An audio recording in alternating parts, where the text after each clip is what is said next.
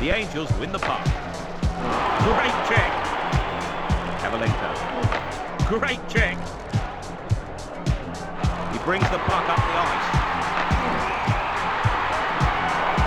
Emily. Cavalenko. Taken out. Guerin passes. He brings the puck up the ice. Here's a three on. Big shot.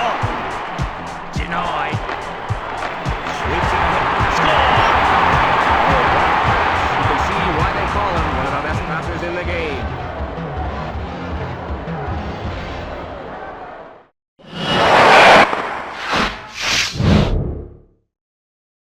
Thank